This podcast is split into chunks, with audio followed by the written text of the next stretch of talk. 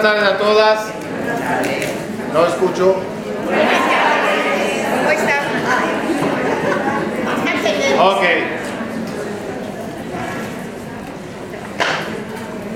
Para recordar que estamos en medio de un ciclo donde la semana pasada empezamos, el ciclo se llama boca, cerebro y corazón. La semana pasada hablamos del poder de la boca. ¿Se acuerdan o no? Sí. Ok. Si no, las que no estaban, ya está la conferencia, creo, en la página ranillar o anillar.com. Ahí están todas las conferencias. Las que manejan Facebook, únanse a la lista de mi Facebook. Ya vamos casi 7000 personas que reciben diariamente una clase, de los cuales eh, aproximadamente entre 2000 y 4000 personas cada día escuchan la clase.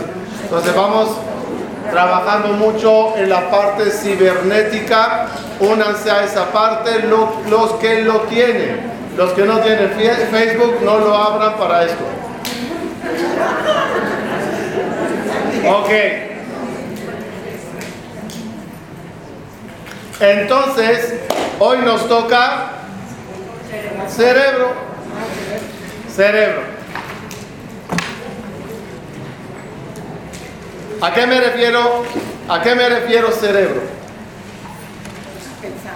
Como la semana pasada hablamos de boca, hoy vamos a ver la desconexión que hay entre, a veces, entre la boca y el cerebro. Es decir, decimos muchas palabras y no entendemos lo que decimos. O no pensamos en qué decimos. No nos referimos a cumplir lo prometido por la boca. Una desconexión entre qué digo y qué pienso. ¿Está bien o mal? ¿Está mal? No puede haber desconexión entre lo que uno dice y lo que uno piensa. Vamos a ver. Paró, el rey famoso, se llamaba así por una razón. Paró significa, o dividiendo las palabras, sale la, la, frase P, Ra. Paró son las letras P, Ra. ¿Qué espera? Boca mala. ¿Por qué Paró tenía boca mala? ¿En qué consiste ese título mala. ¿Qué? ¿Maldecía? ¿Groserías? Eh, ¿Qué, por qué mala? Explicación. Porque no se refería mentalmente a lo que decía por la boca. Él no pensaba cumplir lo que dice por su boca. Él decía, díganle a Dios que quite esta plaga y se van lo decía, ¿se refería a eso? No. No. Hacía lo contrario a lo dicho. ¿Cómo es o cómo se cataloga alguien que dice algo pero no se refiere a eso? Perra. Boca mala. Porque es una boca que confunde. Tú me lo dices y yo creo que te refieres a eso. Tú me lo dices y creo que lo pensaste y, te, analizaste lo que sacas por la boca. Si no, espera. Una persona tiene que buscar ser en la vida coherente. ¿Cómo es? Coherente. Que, que falla de la mano su boca con su cerebro. Ejemplo, ejemplo de coherencia. Jacob vino, ¿se acuerdan toda la, todos la escena famosa donde Jacob cruza sus manos para bendecir a sus hijos, a sus nietos? La mano derecha es la mano de honor, de, y la mano izquierda la débil. Y él, en vez de poner la mano derecha sobre el grande y la mano izquierda sobre el menor, ¿qué hizo? Dio más honor al menor que al mayor.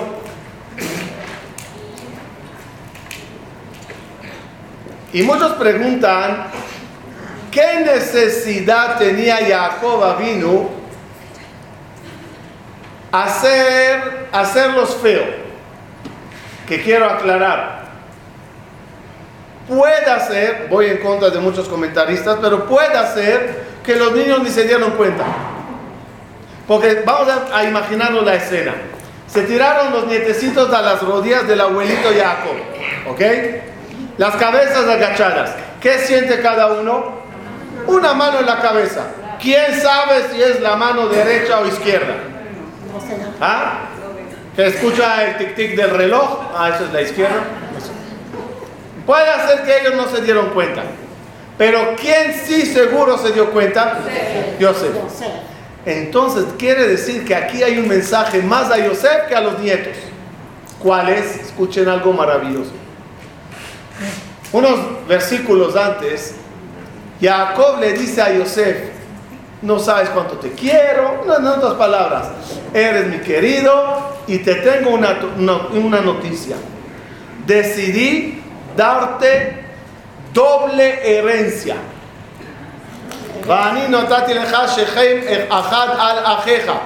Te voy a dar doble herencia. ¿A quién corresponde doble herencia? Al, al mayor que se llama Reuben.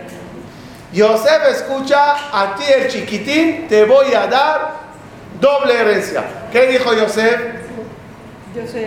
Muchas gracias, papi. Muchas gracias. De verdad.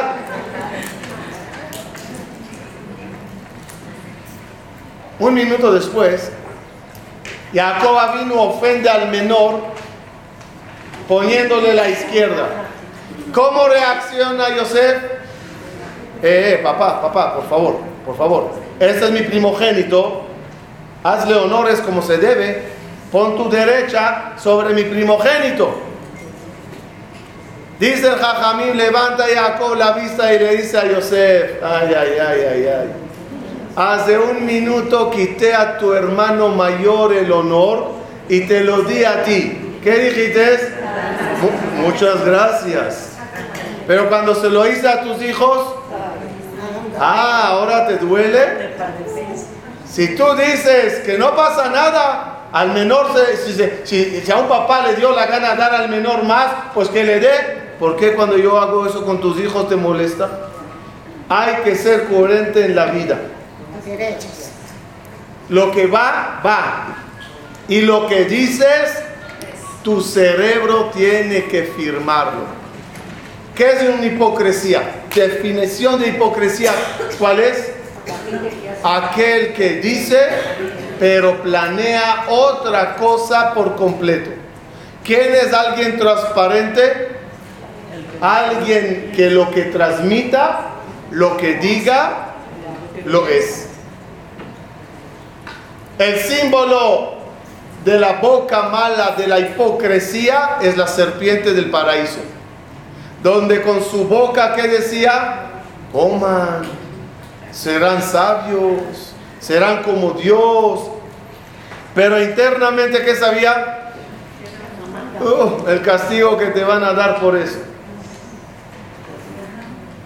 ¿Cómo te sientes cuando alguien te dice algo por la boca y su cerebro trama algo diferente? ¿Duele o no?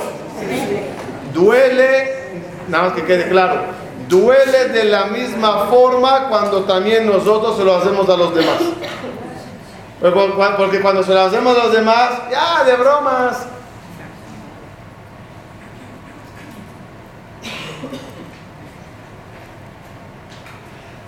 Me recuerdo cuando era niño, detrás de mi casa encontraron un poquito de petróleo y habían ahí excavaciones para sacar petróleo.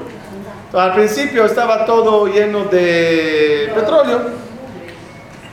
¿Qué hicieron mis amigos, entre comillas? taparon todo eso negro con arena y tiraron una pelota de fútbol justo en medio. Hablando, llega y me dicen, tú que eres tzadik, tú que eres buena gente, tú que eres el amigo de todo, trae la pelota. Ok. Salí medio etíope, medio... Total. Te duele cuando las palabras son algo y, el cerebro es otro. Muy bien, muy bien.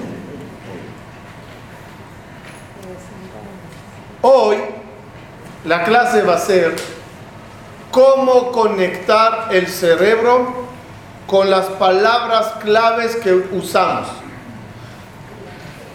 Ejemplo, ¿crees en Dios? ¿Sí o no? Si no contesta, yo me puse en duda.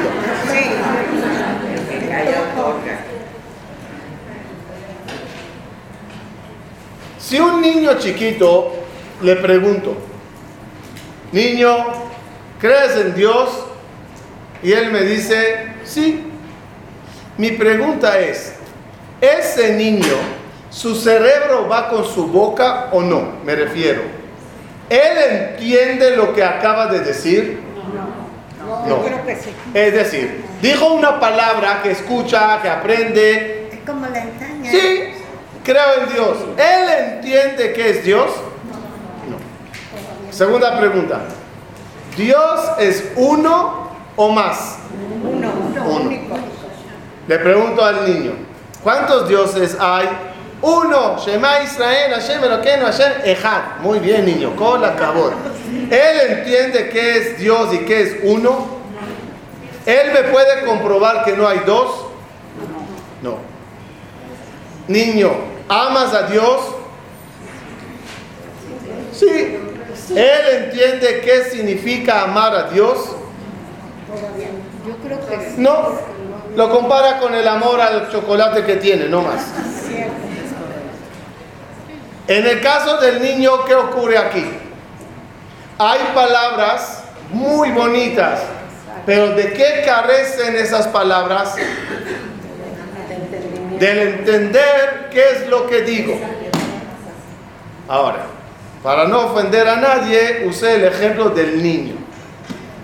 Pero también a muchos de nosotros, si pregunto las mismas tres preguntas, las respuestas serán, sí creo en Dios, sí sé que es uno y sí le amo, pero dudo si entendemos lo que decimos. Y mi pregunta más fuerte es, si yo creo en Dios, ¿cumplo mitzvah o no? ¿Sí? Sí. Si yo le amo a Dios, ¿cumplo mitzvah o no? Y si yo digo es uno, ¿cumplo mitzvah o no? Decirlo se cumple o entendiéndolo se cumple. Si uno dice a Dios te amo y él no sabe lo que es Dios. Si uno dice Dios te amo y él no entiende qué significa amar a Dios, con palabras no se cumplen. Llevémoslos como ejemplo al término de pareja. Alguien que dice a su pareja, me amo, eh, te amo, te amo. Pero las acciones y la cabeza está en otra parte. Y si hubiera ahí una máquina detectora de mentiras, explotaría. ¿Cumplió, ¿Cumplió con su deber o no? ¿Se cumple con decirlo? ¿Te amo? No. Porque decir te amo tarda dos segundos. Comprobarlo tarda toda una vida. No es decir las cosas, es entender lo que uno dice. Para eso, hoy los quiero llevar a unos capítulos interesantes en el libro del Maimónides que se llama Yesodea Torah, donde ahí el Rambam nos enseña una lección. Usa tu cerebro cuando abres, abres tu boca. Eso sí. Y lo trae como ejemplo a las tres mitzvot que los acabo de mencionar. Ejemplo. Dice el Rambam, hay una mitzvah de la Torah que se llama Anoji Hashem Elokeja. Es el primer mandamiento. El primer mandamiento, yo soy tu Dios, es información o orden. Orden. Orden. O es información. Hola, my name is Dios. Es, se está presentando como en una carta. Hola Moshe, te está mandando una carta Eliau. O es orden. Dice el Rambam, Anoji Hashem Eloqueja es una orden. ¿Cómo se cumple esa orden? ¿Cómo se cumple la mitzvah? Y hoy, Bezrat Hashem, mientras hablaremos de la clase, vamos a cumplir por lo menos tres mitzvot. Mitzvot de la Torah, vamos a cumplirlas hoy. La primera se llama Anoji Hashem. ¿Cómo se cumple esa? Dice el Rambam. Debes de saber que no había nada antes que Dios empezó a crear el mundo.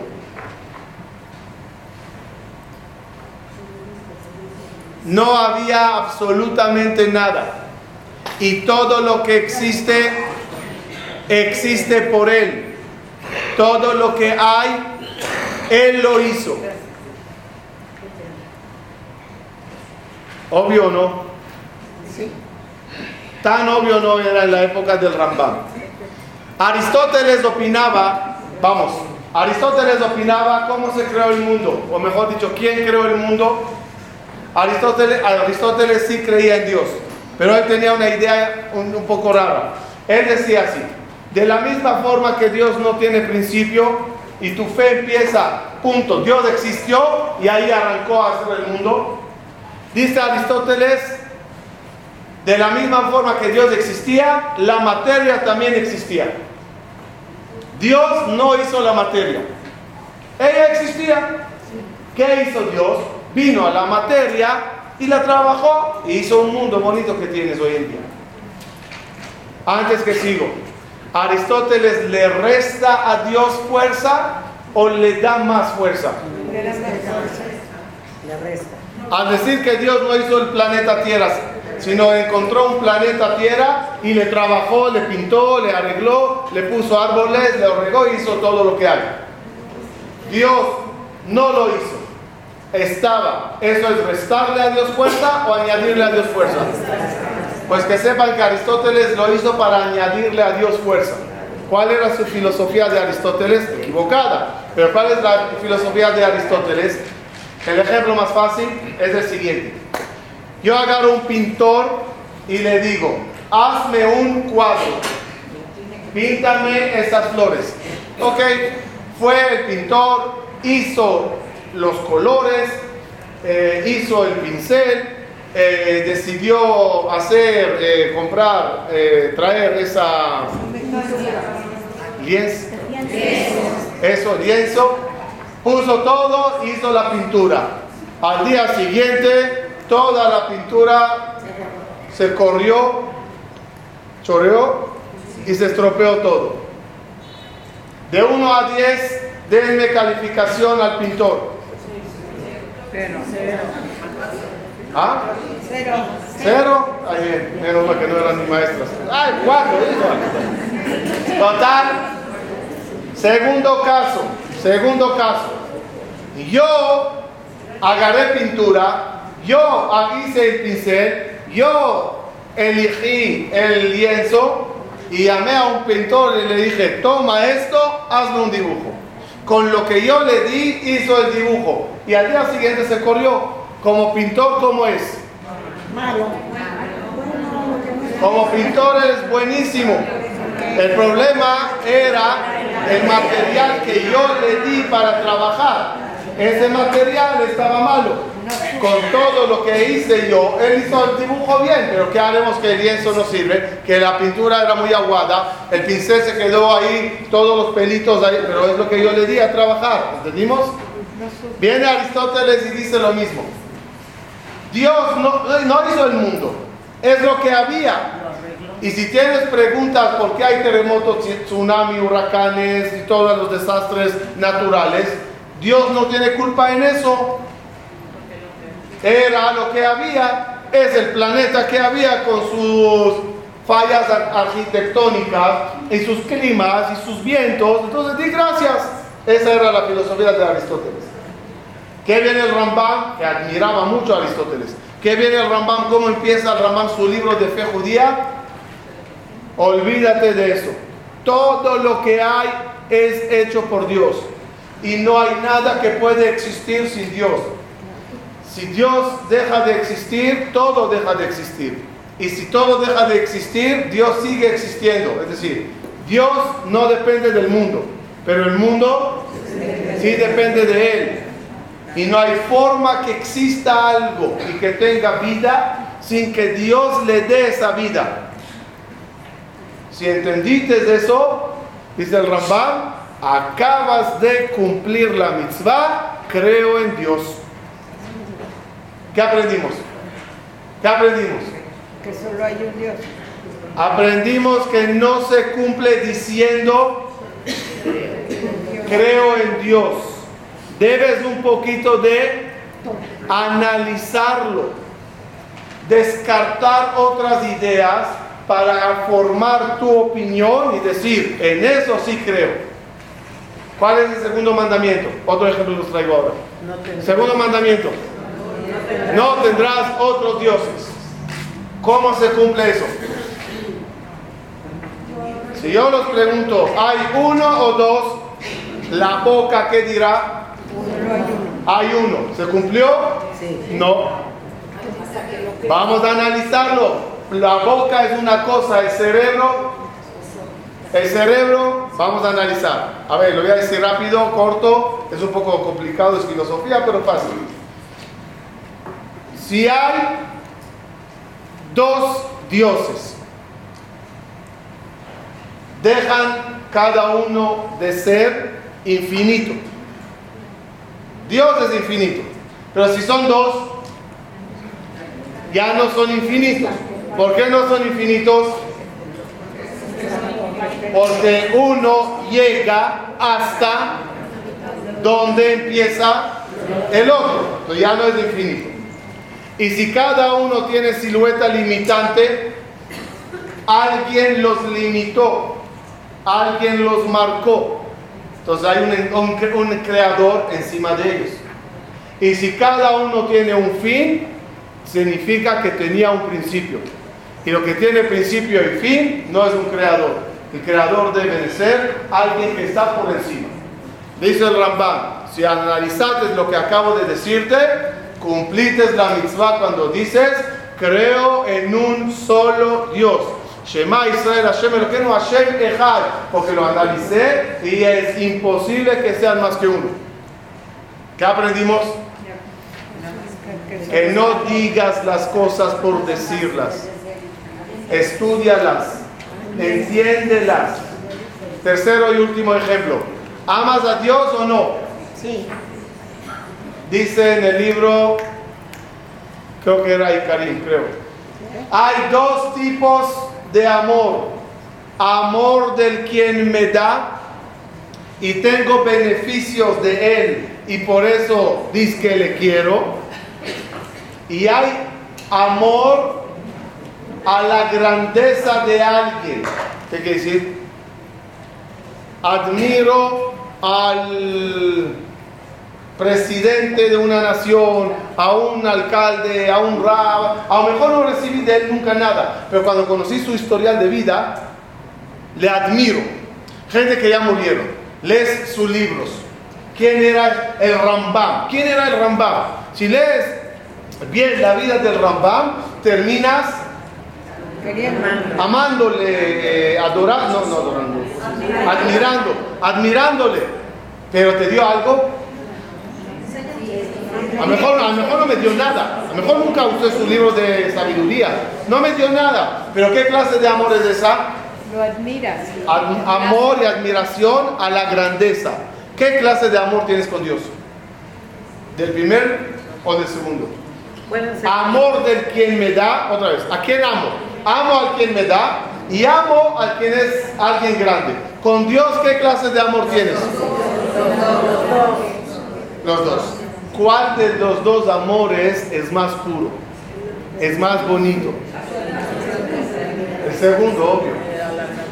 Porque cuando yo le amo porque me da, amo más lo que me da que a él.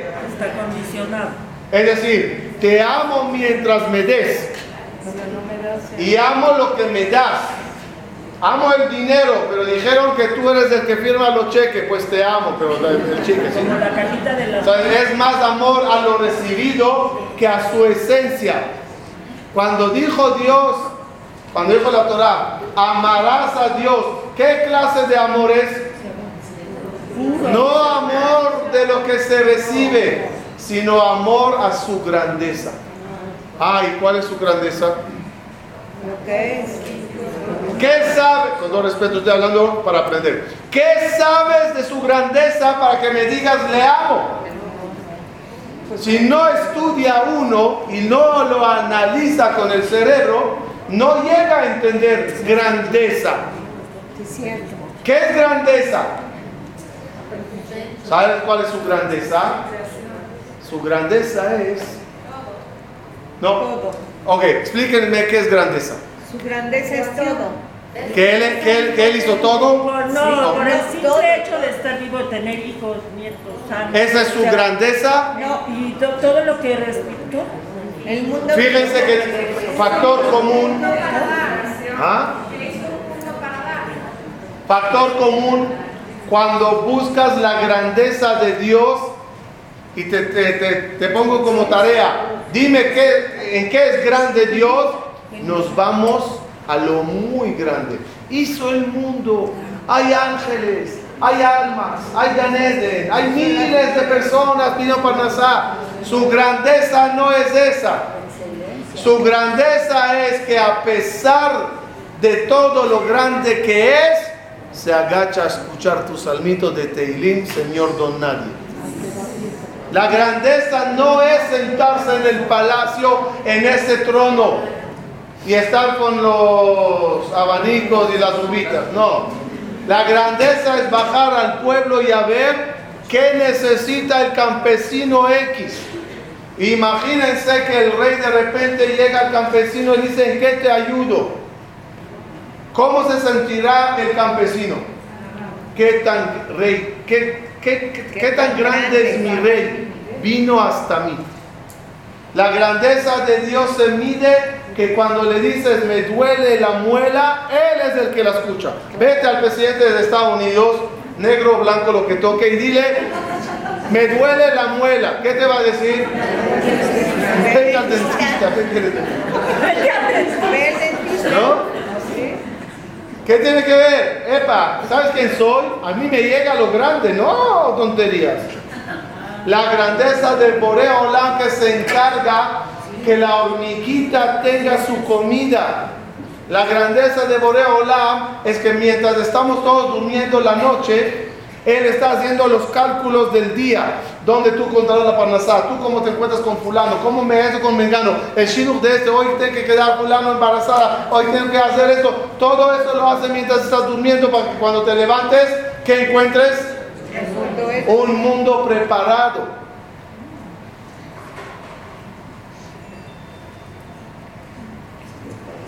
Hay jefe de orquesta,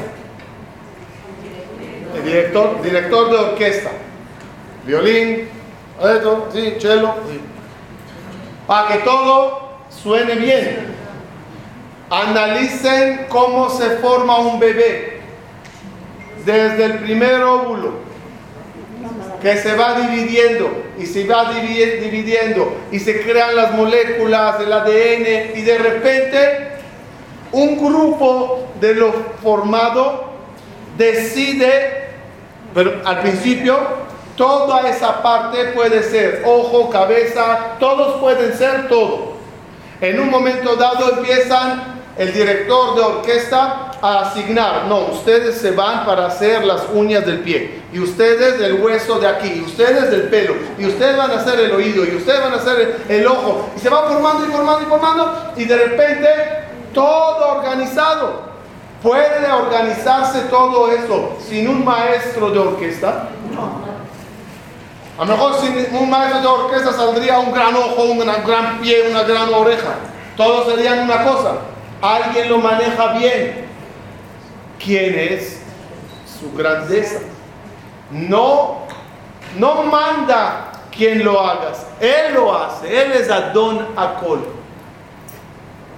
Y cuando entiendas qué tan grande es y a pesar de todo, cómo se ocupa de ti y cómo pone su oído a escucharte, ahí automáticamente le amas. Hasta aquí el Rambam. Es decir, ¿cómo se ama? No diciendo, sino analizando. No me digas palabras. Analiza con el cerebro lo que sacas por tu boca. Cuando digas amo a Dios, piensa en que, en todo lo que dijimos y en muchas cosas más, para que digas sí, sí, ahora entiendo que es amarle. Cuando digas Dios es uno, descarta todas las demás eh, opciones y entiende que es uno. Cuando digas yo creo en Dios, entiende que es un Dios para creer en Él. ¿Qué es? ¿Cómo es? ¿Cómo funciona? Únicamente cuando el cerebro analiza lo que sale uno, saca uno por la boca, ahí tiene fuerza. Usemos ese ejemplo en la tefila. Especialmente eso digo a la gente que sabe ya rezar de memoria. ¿Cuál es el problema del que sabe rezar de memoria? Hashem Sabatay toca play la boca diciendo todo bien, pero el cerebro en otra onda, en otro lugar. Como dijo una vez un rabino, a veces algunos tienen que decir a Gomel después de la tefilá. Regresaron de un viaje, salieron de viaje.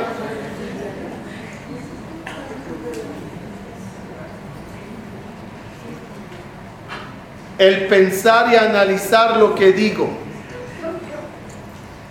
Y cuando le digo a Boreolam, Mejalkel Jaim Bejese, tú eres el que administra la vida.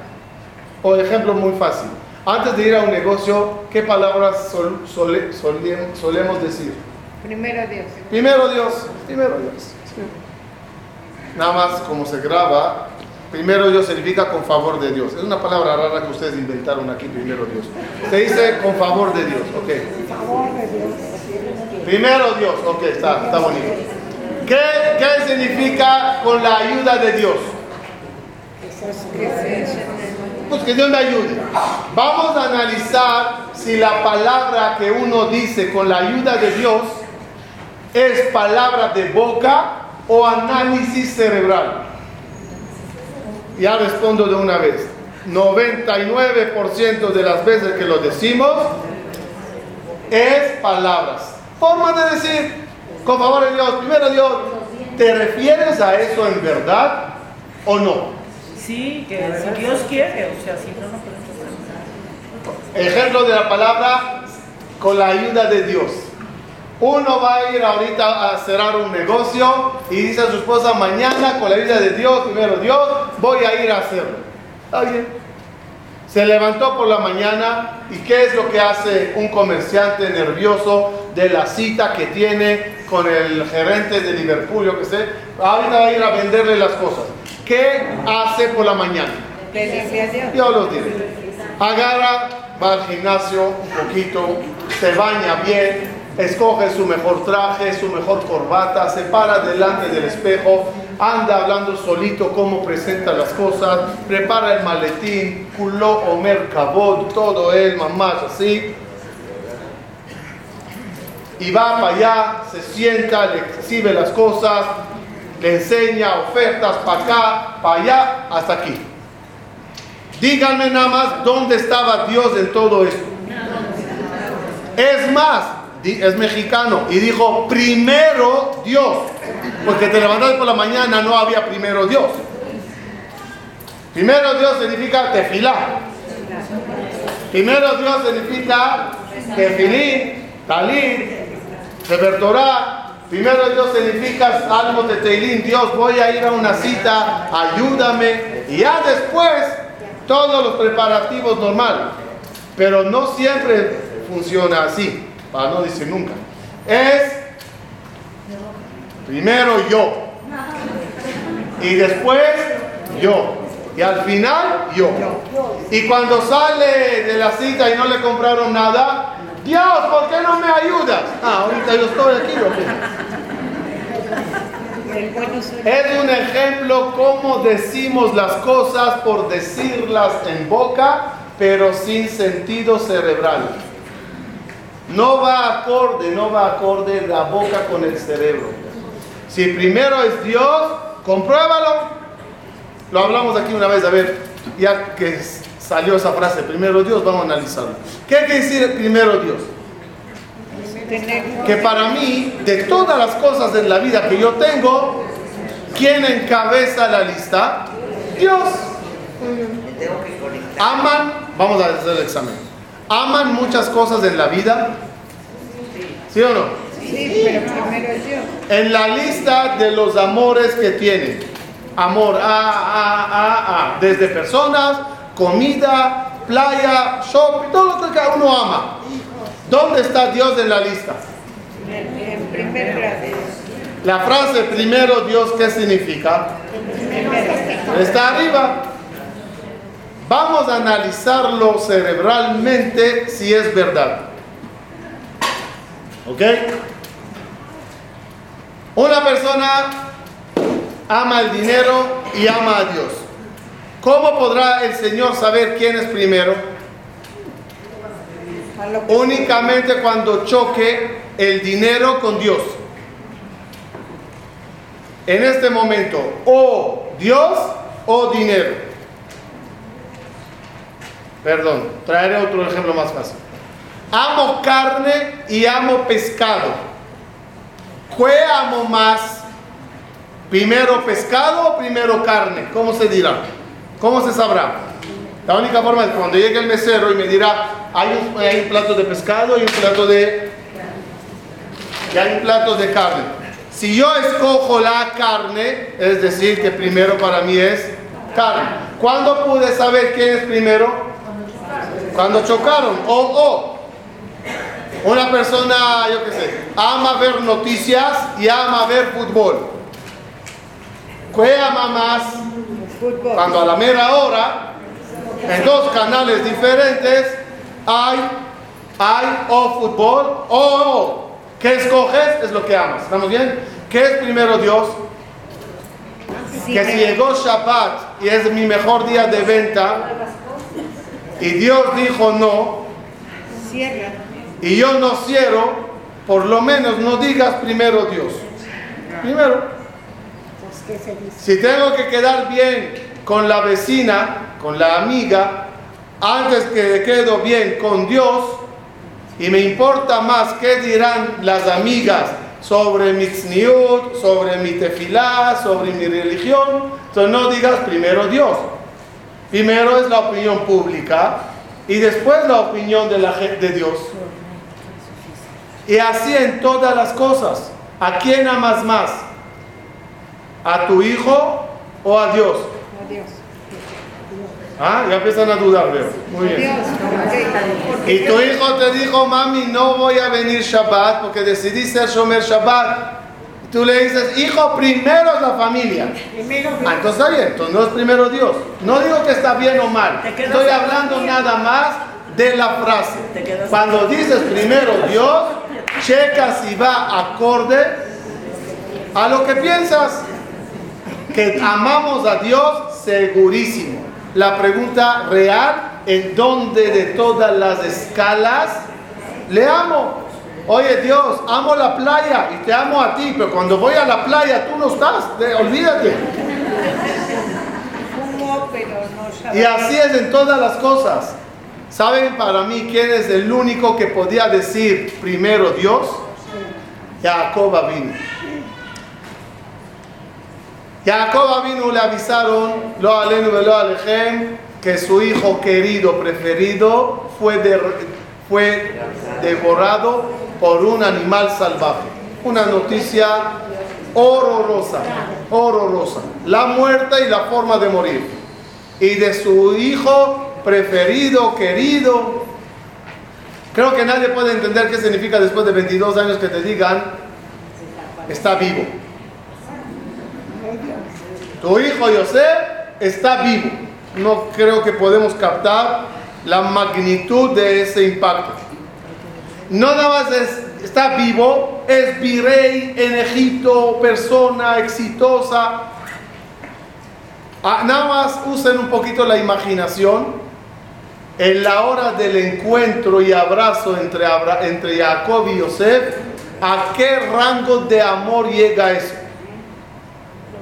Sin embargo, dice Jajamín, mientras Yosef lloraba tocándole a su papá, Jacob vino con una mano quizás abrazándole, con la otra, Shema Israel, Hashem Elokeinu, Hashem Echad, et Hashem Elokeja. Y pregunta a los comentaristas, oye Jacob, ahorita es la hora de Shema, por favor, tu hijo, préstale atención. ¿Y, y qué contesta Jacob vino? Miren señores, yo siempre dije primero Dios. Y nada y nadie en el mundo ganó el primer lugar del amor que le tengo a mi Dios. Dios, te amo tanto que incluso en este momento, en este minuto, que me estoy abrazando con mi hijo que pensé que está muerto, también en este momento te amo a ti más que a él. Eso se llama primero Dios. Eso se llama decirlo y cumplirlo. De decir palabras, uh, pero nadie nos va a pagar y nadie nos va a recompensar por lo que decimos.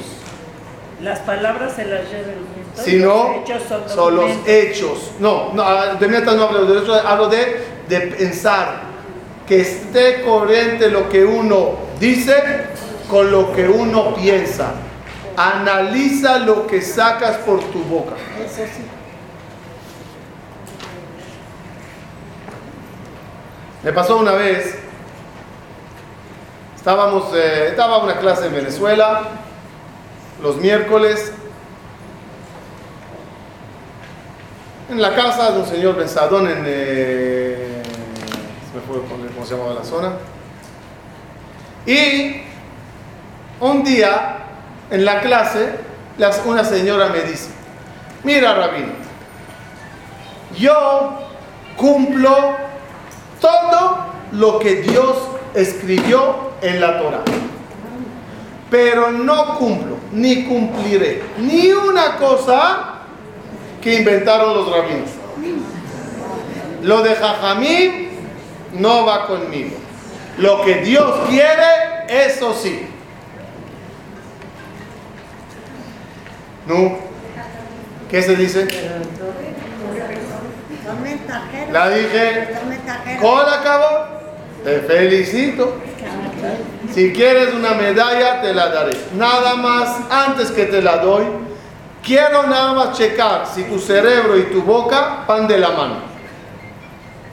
Explícanos. La dije, ¿usted prende velas de Shabbat?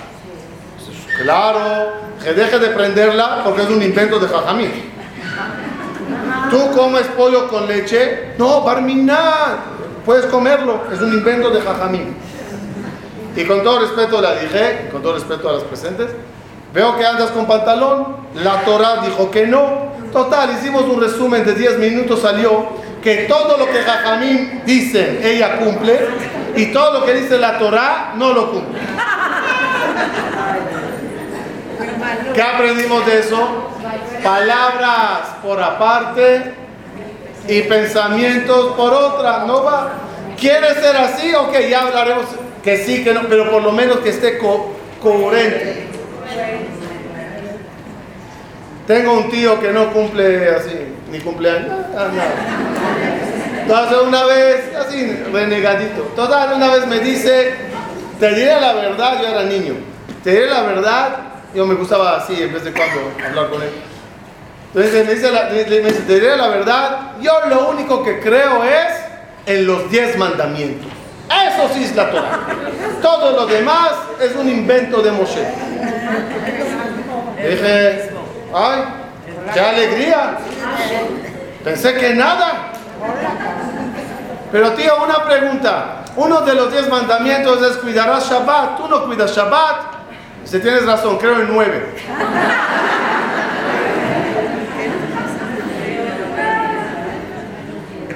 Carecemos de coherencia. No cuadra lo que decimos con lo que pensamos, porque no pensamos lo que decimos.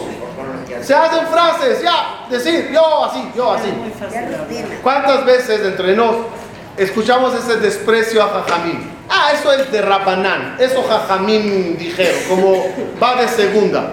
Pero cuando llega Rosh Hashanah y Kippur, el Dios de Rabbi Meir Balanés, ayúdanos. El Dios de Rabbi Shimon Bar Yochai, ayúdanos. Y cuando se venden las velas de ellos, ah, sí, a comprar la vela de Rabbi Meir. Y esos jajamín que dijeron las cosas, ¿cómo se llamaban? ¿No eran Rabbi Meir? ¿No era Rabbi Shimon? Como diciendo, yo tu vela la prendo, pero en ti no creo. Entonces decídete. Si mi vela es tan importante en prenderla, lo que yo te dije que aprendas es menos. Si entrevistaríamos a Rishon Bar Yochai por CNN, ¿qué nos diría? No compres mis velas, cumple lo que te dije. Es más que velas. Carecemos de coherencia. Muchos Yehudim, escuchen bien, su religión es más tradición inventada por abuela que órdenes divinas de Dios.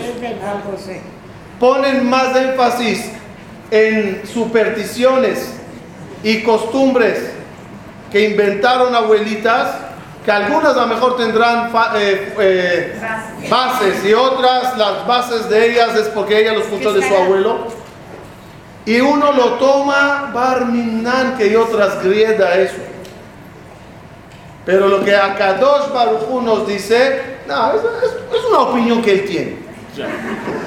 Es una teoría. Cuando uno dice soy judí y cumplo, nada más que esté acorde lo que dice con lo que, hace.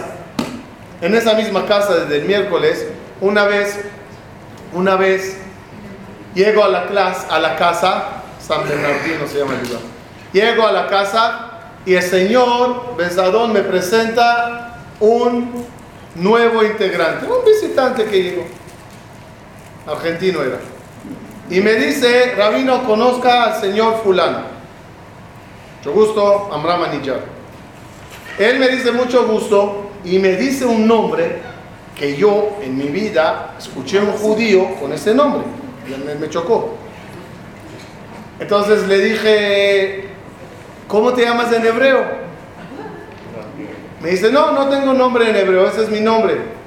Dije, ¿eres judío? Sí, judío, papás, abuelos, sí, sí. Dije, mira, perdón, con todo respeto, no creo que en el Brit Milá el rabino dijo ese nombre. Me dice, no, es que yo nunca hice Brit Milá.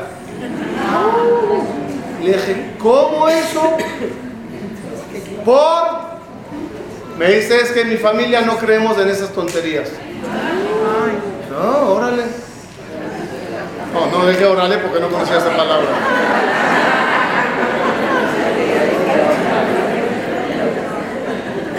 Le dije, chévere. Le dije, por curiosidad, pesa, falafel. Kipur, asado. Bar mitzvah, nada. Mezuzá en la casa, nada. Que nada, dice, Rabino, te dije, no creemos en esas tonterías. Yo quería agarrar una nada más, una, a ver, una que me diga, ¿no? ¿Dónde iba? Nada. Hablo en serio. Le di la mano y le dije, Hazak Ubaruch. Primera vez en mi vida que me encuentro con una persona que su boca y su cerebro es congruente. Es peor, para mí por lo menos, es peor uno que diga y diga y diga. Pero puede ser mutuo. ¿Cuánta gente conoce que dice, yo no creo en Dios? Porque le nace un hijo y sí las de Brit, ¿verdad? Y muere su papá y sí corre a decir Kadish. Oye, ¿no dijiste que no crees? ¿Por qué ahora sí? Ah. Ese muchacho que sepan era lo más fácil de volver en Teshuvah. Porque cuando es una persona coherente, en el momento que le enseñas que es verdad, todo pasa a ser verdad. No hay que batallar cada mitzvah. Ya, no, toma esta. Agrega por favor a esta tu canasta. ¿La Torah es verdad o no? Hay que ser coherente. ¿Es verdad o no? Pero si analizaríamos eso con el cerebro y llamaríamos a uno y le diríamos, ven aquí, vamos a checar, dijiste que la Torah es verdad. Mira, la Torah dice que hay que hacer así. Ah, qué exageración. No, no, esa no, esa no. Ah, esa no. Mira, hay aquí otra que dice que. Ah, esa sí, esa sí. Me conviene. Parece que hay que leer la Torah con una pluma y poner palomitas, tache, esto sí, esto no. Pero sí creo en la Torah. No crees en la Torah, crees en tu Torah. En lo que me conviene. Es mejor decir, no sé si creo en toda ella, que decir creo Y no y no mentalmente no va conmi- conmigo. Ser coherente. Lo que vas a sacar por la boca, lo que vas a sacar por la boca tiene que ser acorde, no, pero tiene que ser, sí, acorde y también con prevención de un análisis. Di lo que entendiste. Lo que no, no. Lo que no, no. Imagínense qué bonito sería si antes que uno diría al otro, te amo, analizaría qué es lo que ama, por qué ama. por- por- Es mejor de analizar, escuchen bien, qué tan grande y buena es la otra persona y no decirle te amo, que decirle te amo sin, hipócritamente y sin analizar de qué es. Porque es mejor, lo mejor de lo mejor sería análisis y decir, pero ¿por qué es mejor la primera que la segunda? Porque cuando tú analices qué tan grande es la persona, tu pareja, tus hijos, etcétera, etcétera, cuando lo analices tan bien, actuarás co- como un enamorado porque de verdad aprecias. Conclusión de lo que vimos hoy. No seamos paro. La boca dice algo, el cerebro está en otra onda. Cuando hay conexión cerebro-amor, cerebro-corazón, siempre saldrán cosas buenas. Como, como mensaje final, Dios le dijo a Moshe, ve y saca el pueblo de Israel, el- de Egipto. ¿Quién es Moshe para nosotros? Es el cerebro. Es el cerebro. Le dice Moshe a Dios, perdón Dios, tartamudeo. Le contesta Dios, Aarón tu hermano será tu boca. Traducción literal, el portavoz. ¿Quién nos sacó de Mitzrayim al final? Los dos, los dos. Cuando la boca y el cerebro van juntos, cuando Moshe y Aarón trabajan en equipo, se sale de los problemas. Pero cuando Moshe se sube a la montaña y Aarón se, des- se despega de él y hay separación entre el cerebro y la boca, salió el becerro de oro. Conexión trae bendición y salvación. Cuando se separa, becerro de oro. Así que nos estamos tomando una tarea maravillosa para el resto de nuestra vida. Analiza lo que dices. ¿Cómo funciona la máquina detectora de mentira? ¿Cómo? Cuando la boca dice algo, pero el cerebro sabe que no es. La grandeza de esa máquina detectora de mentira es que detecta cuando se separó la boca del cerebro. Y si los humanos tienen esa máquina, vayan seguro que Dios también la tiene. Y cada vez que le rezas, la máquina detectora de mentira checa. si la boca y el cerebro están unidos. Como dijo Dios, y eso es la introducción para la semana que viene, con su boca y sus labios me alabaron, pero los corazones estaban muy lejos de mí. Nos toca la semana que viene, Bezrat Hashem, hablar, ¿qué nos toca? Ya hablamos de boca, ya hablamos de cerebro y nos, nos toca la semana que viene el corazón. Muchas gracias.